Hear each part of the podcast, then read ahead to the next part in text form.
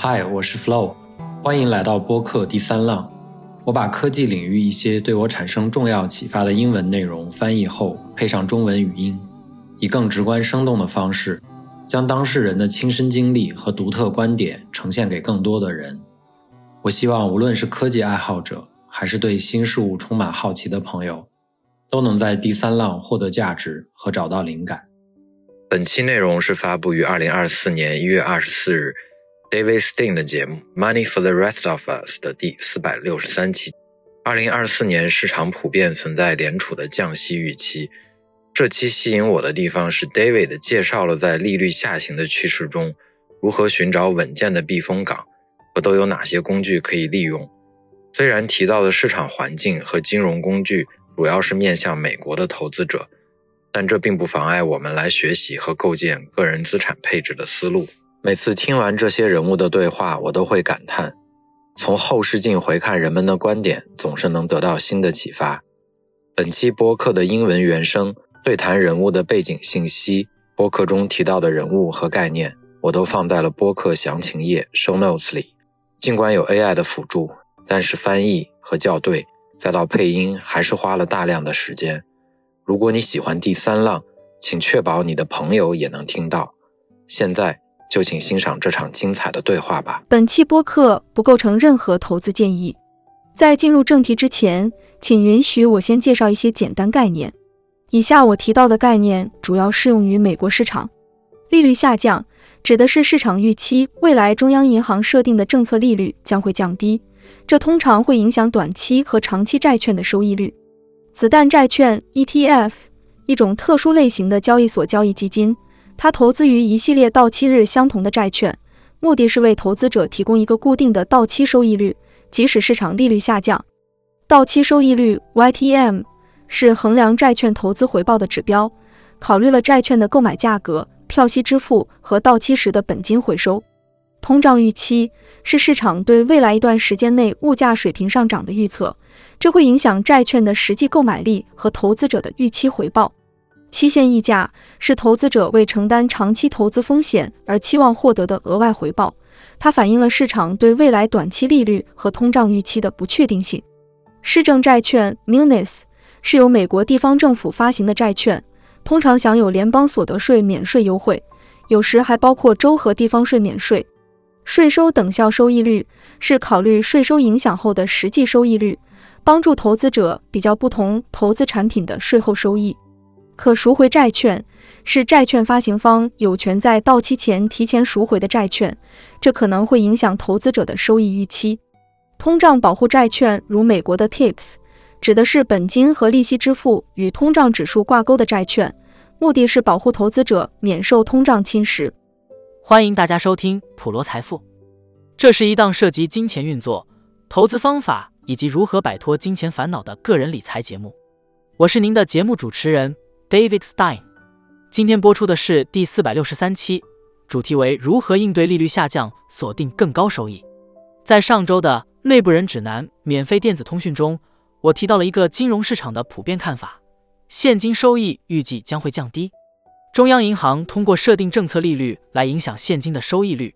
例如，定期存款和货币市场基金的收益率就是基于这些政策利率的。现在，美国联邦储备的政策利率及联邦基金利率处于百分之五点二五至百分之五点五的范围内，自去年七月起就一直维持这个区间。亚特兰大联邦储备银行制作了一份图表，展示了他们对未来政策利率走向的预期。市场参与者们预测，到二零二四年九月，联邦基金利率将下降至百分之四以下。并在年末接近百分之三点六，这将导致我们在现金投资上的收益减少了大约一点五个百分点。一位听众提出了问题：考虑到预计现金收益率会下降，投资子弹债券 ETF 是否能锁定目前的利率？如果这是可行的，那么为什么那些预计利率会下降的投资者不现在就锁定未来的利率呢？这正是我们今天要探讨的问题，包括什么是子弹债券 ETF 以及如何进行操作。长期利率基于对未来短期利率的预期。我之前提到，市场预计未来的短期利率即现金收益和政策利率到二零二四年底会下降。由于利率的决定因素之一是对未来的预期，我们观察到长期利率有所下降。自二零二三年十月中旬至昨日，五至三十年期的美国国债收益率下降了大约零点八到零点九个百分点。这样的未来短期利率预期对长期利率产生了影响，但还有另外两个重要因素，长期利率同样受到通胀预期的影响。我们可以通过对比名义政府债券与通胀调整债券的收益率来观察这一现象。例如，目前美国十年期名义国债的年化收益率是百分之四点一一。而十年期的国库通胀保护证券 （TIPS） 的收益率则为百分之一点八，这中间的百分之二点三一差额，反映了市场对未来十年通胀水平的平均预期值即百分之二点三一。回顾二零二三年十月十九日，当时的通胀预期为百分之二点五，这是当时名义十年期国债与十年期 TIPS 之间的收益率差，那就是第二个关键要素——通胀预期。而第三个要素则更为包罗万象，我们称之为期限溢价。这是投资者基于对未来短期利率和通胀预期之上所期望获得的额外回报。它实质上涵盖了所有不确定性，无论是中央银行未来可能的政策调整，还是通胀的实际走向。期限溢价同样反映了市场的供需状况。如果债券供应或发行量远超市场持有的需求，这种情况会推升利率。并且这一点会在期限溢价中体现出来。从十月份以来，我们看到利率下降了约百分之零点九，其中一个显著因素就是期限溢价的变化。二零二三年十月份时，期限溢价呈现正值，约为百分之零点三五，而现在它转为了负百分之零点二的负值。期限溢价在市场中并不容易直接观察，它更多是通过估算来获取的，但是。期限溢价的下降大约半个百分点，对于自十月以来总体利率下降的百分之零点九起到了关键作用。同时，通胀预期的下降幅度约为百分之零点二，这与未来短期利率预期的下降幅度相同，也是百分之零点二。综合这三个因素，通胀预期下降约二十个基点，未来短期利率预期下降约二十个基点，以及期限溢价的下降约占了半个百分点。这些共同构成了我们目前观察到的利率大约下降百分之零点九的原因。与去年十月相比，利率下降了百分之九。实际上，去年十月是我们多年来见证的利率高点。请注意，投资存在风险，收益无法保证。那么，面对当前百分之五至百分之五点五的有吸引力的现金收益率，即使长期收益率已下降且低于现金收益率。我们是否应该锁定这些较高的收益率呢？所谓的锁定更高收益率究竟意味着什么？实际上，我们可以通过购买单一债券来达成这一目标。这些债券可能是政府、企业或其他机构发行的债务工具。你既可以选择购买单一债券，也可以选择购买投资于多种债券的 ETF。在本集中，我们特别关注一种名为子弹型 ETF 的投资工具，但目前。我们先关注单个债券。本质上，债券是投资者向发行方提供的一种贷款形式。债券具有固定的面值，也就是所谓的票面价值，它代表了债券最初发行的金额，并且基于此确定了利息的支付。因此，债券会有一个面值，并设有一个票息率，后者是计算债券利息支付的基础利率。在讨论收益率时，我们通常指的是到期收益率。这个指标预测了如果持有债券。直至到期所能获得的整体回报，到期收益率不仅与票息率有关，还与购买债券时支付的折扣或溢价密切相关，即所支付价格与债券面值之间的差额。如果一只债券的市场售价低于其面值，那么其到期收益率将高于其票息率。原因在于市场利率超过了债券的票息率，导致债券价值的降低。这是因为面对市场上新发行的债券提供的更高收益率。投资者自然会对票息率较低的旧债券失去兴趣。为了使投资者在选择购买经历市场考验的旧债券和新发行债券之间不偏不倚，旧债券的价格必须降低。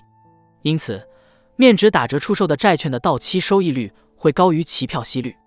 反之，以高于票面价值溢价销售的债券，其到期收益率则会低于票息率。原因是市场利率低于债券公布的票息率。在目前的市场环境中，绝大多数流通债券都在以低于面值的价格成交。这主要是由于当前的利率水平已经超过了近几年的水平，导致很多债券的票息率偏低。随着利率的持续攀升，这些历经市场考验的债券价值随之下降。现在，他们正以折扣价进行交易，因此，随着市场利率的变动，债券价格也会相应的波动。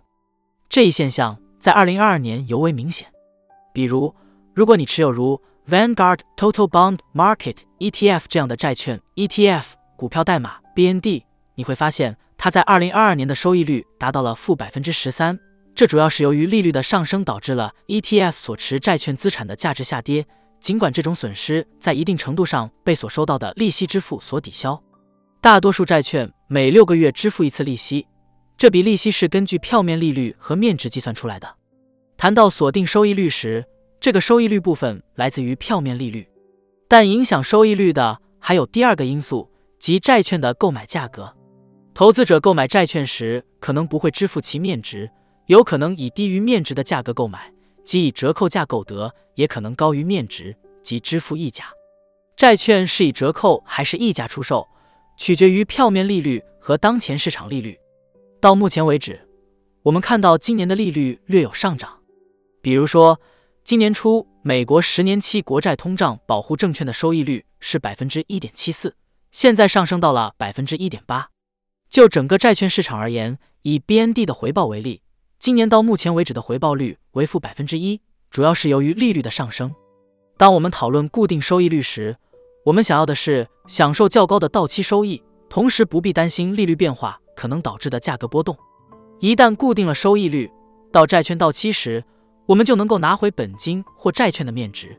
在此期间，我们还会收到定期利息，这部分钱可以用来消费，或者再投资于其他债券或不同的资产类别。到期收益率预估了一只债券若迟至到期的潜在回报。若我们想现在锁定十年期国库债券的收益，可以通过两种方式：一是通过我们的经纪人购买最近发行的十年期债券；二是直接在政府网站 Treasury Direct 上购买。这些政府债券均可在 Treasury Direct 找到，这在其他国家同样适用。各国都会发行政府债券。如果我们购买并持有这些债券至到期，只要确实持有至最后并回收本金，我们就能获得该债券的初始到期收益率。这样一来，我们就无需担心利率的涨跌了，因为我们将获得固定的利息收入。如果债券是以折扣价购入的，随着时间的推移，这一折扣将逐渐减少，我们将实现初始的到期收益率。许多投资者并不倾向于直接购买个别债券，他们更愿意通过共同基金或 ETF 来投资，由专业经理来挑选债券。为此，债券 ETF 行业提出了所谓的“子弹 ETF”，这是一种设有明确到期日的 ETF。美国的主要提供商包括 Invesco 和 iShares。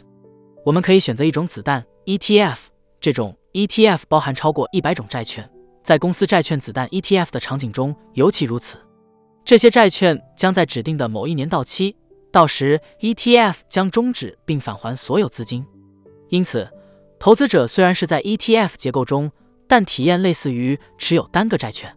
子弹 ETF 涵盖多种债券类型，包括国库债券、投资级公司债券、非投资级债券。正如听众所关心的，这类债券有时也称为高收益债券。此外，还有专门针对市政债券的子弹 ETF，而 iShares 最近也开始推出了投资于国库通胀保护证券的子弹 ETF。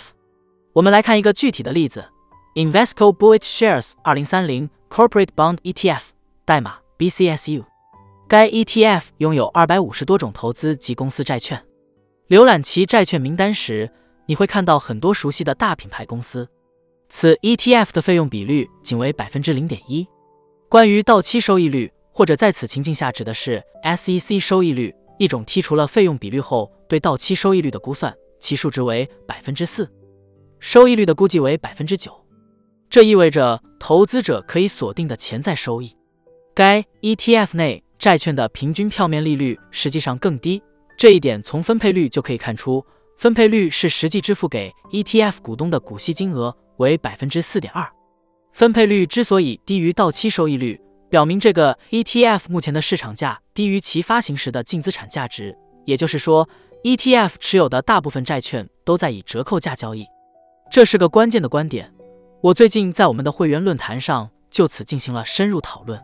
在余生的资金节目上，我记得有位会员特别提问了一下子弹 ETF 的问题。他们关注的是 Invesco 发行的一款投资于即将在二零二六年十二月到期的国债的子弹 ETF，代码为 IBTG。该会员发现，这款 ETF 的 SEC 收益率是百分之四点四，但售价却低于其发行价格。这款 ETF 的发行价是每股二十五美元，但目前的市场价格大约下跌了百分之九。鉴于子弹 ETF 到期时将以大约每股二十五美元的净资产价值进行赎回，该会员认为他们锁定的到期收益率为百分之四点四。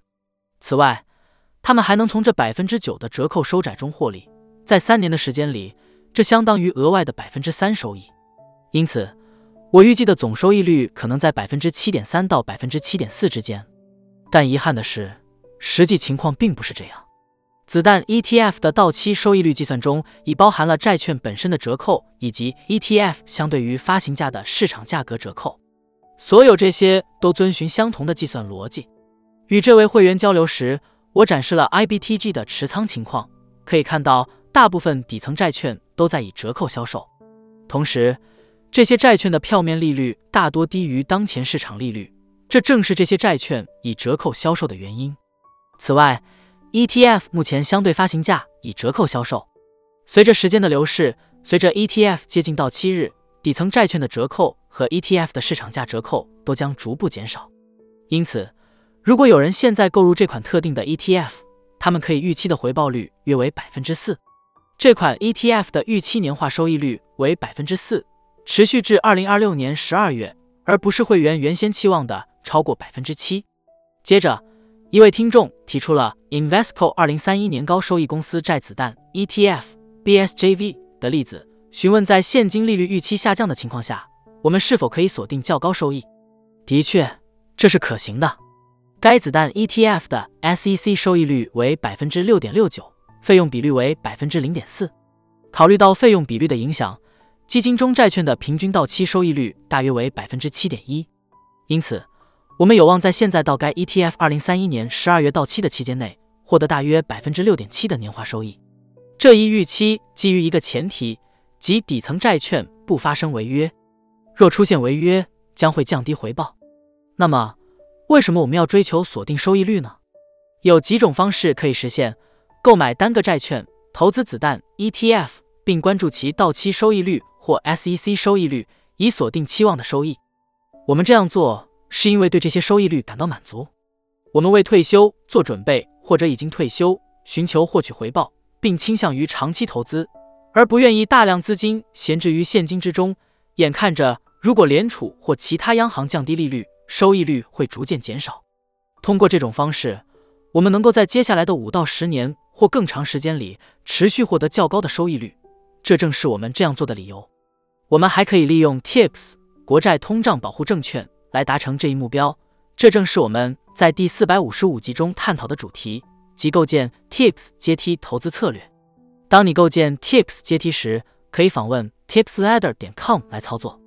你需要购买不同年份到期的 TIPS，随后将收到的利息以及任何到期债券的本金用于再投资或其他财务安排，这便是另一种实现方式。锁定收益率赋予我们一定的灵活性。如果利率降低，无论是子弹 ETF 还是单个债券的价值都会提升，这时我们就可以选择出售它们并实现增值。但出售后，我们就需要决定如何处置这笔资金，是消费还是在投资。选择在投资意味着我们可能面临更低的收益率，因为这正是资产价值增长的原因。在过去几年里，我主要通过国债和国债通胀保护证券锁定了较高的收益率。虽然我还没有投资子弹。ETF，但我对此持开放态度。其实，我持有的封闭式基金和主动管理的共同基金提供的收益率高于我通过子弹 ETF 能得到的，所以我对目前在这一领域的投资感到满意。很多投资都聚焦于信贷领域，这一点我们在之前的集中已经讨论过了。这些投资包括高收益债、银行贷款或杠杆贷款，以及一些私募债。锁定较高收益率给我们带来了一定的安心感。这样，我们就不必担心现金收益率的下降，即使我们无法预知未来会发生什么，也不会影响我们获取高收益的能力。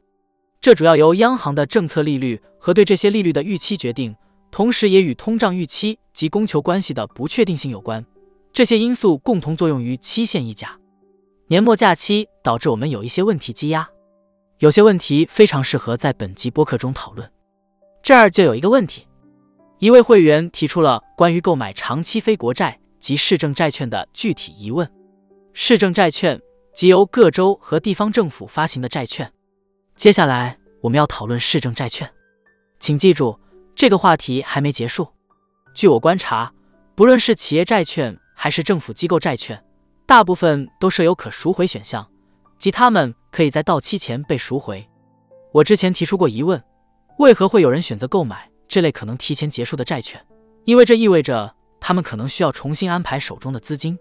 他在寻求指导，想要一个判断是否应购买这类债券的明确依据。对于可赎回债券，有一个衡量指标叫做最差收益率。我们讨论过到期收益率，它是基于票息收入和我们支付的折扣或溢价来估算的预期回报。我们能确保的是，这种收益率可以一直持续到债券到期。但还有一种称作最差收益率的概念，它指的是债券若提前赎回时的预估收益率。很多投资者愿意购买可赎回债券，因为即便考虑到最差情况，其收益率对他们来说仍然具有吸引力。债券提前赎回对他们而言也是可以接受的。在做出购买决策时，我们需要考虑的一个要点是：如果债券提前赎回，我们能获得什么样的价格？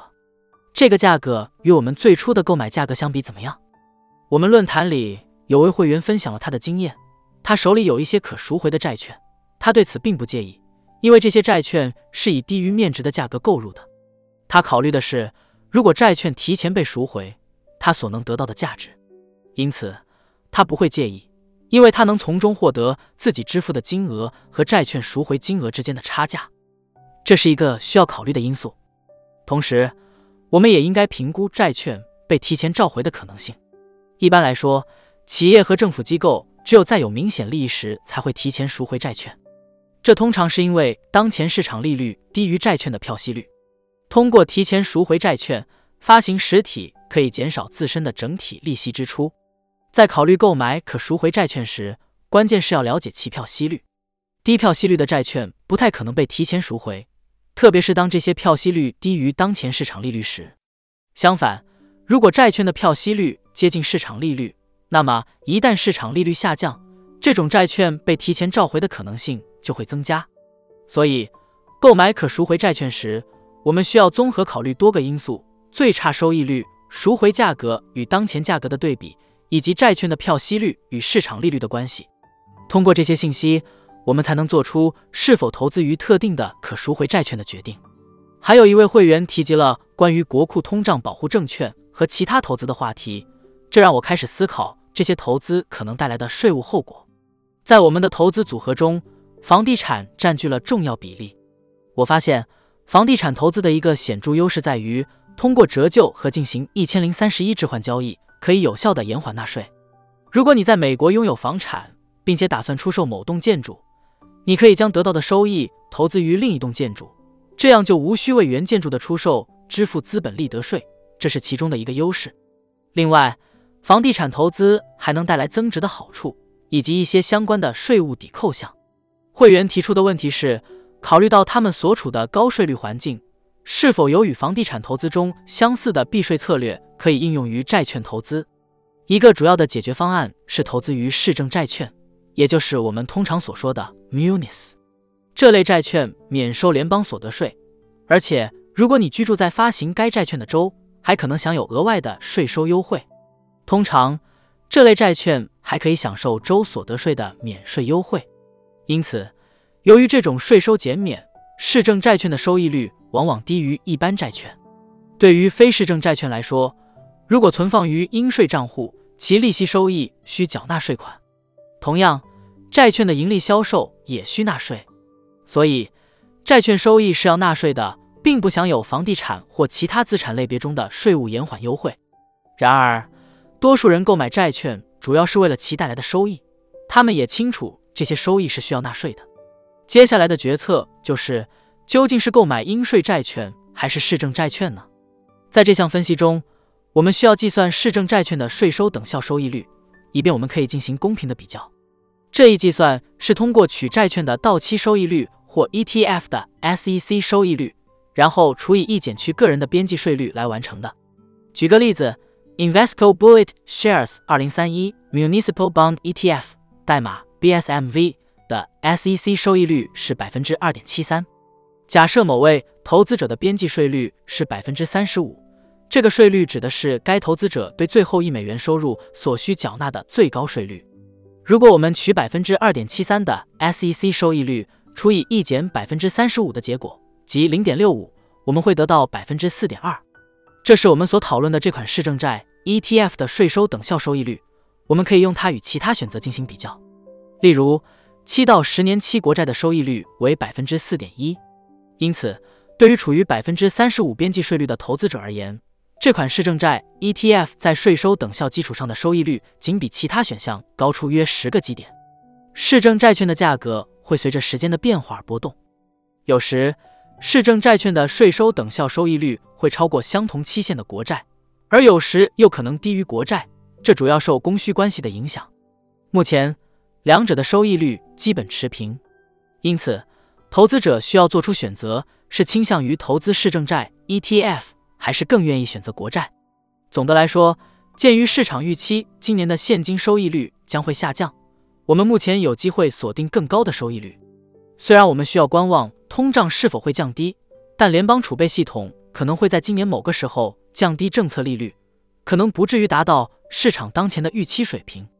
正因为这个原因，我们通过投资长期债券有机会锁定更高的收益率。我们提供了一些策略事例，比如。通过子弹型 ETF 或个别债券来实现更高收益的锁定。由于市场的不确定性，没有绝对的正确策略。考虑到我们已讨论的影响利率的各种因素，对于那些大量持有现金的投资者来说，将部分资金投入到固定收益证券显得尤为重要。你可以选择投资于期限较长的固定收益证券或 ETF，无论是通过个别债券还是子弹型 ETF 都行。这种方式可以帮你锁定较高的收益，并在利率下降、证券价值上升时享受潜在的额外收益。这是第四百六十三集的内容总结，感谢您的聆听。本节目内容仅供金融投资及经济基础教育之用。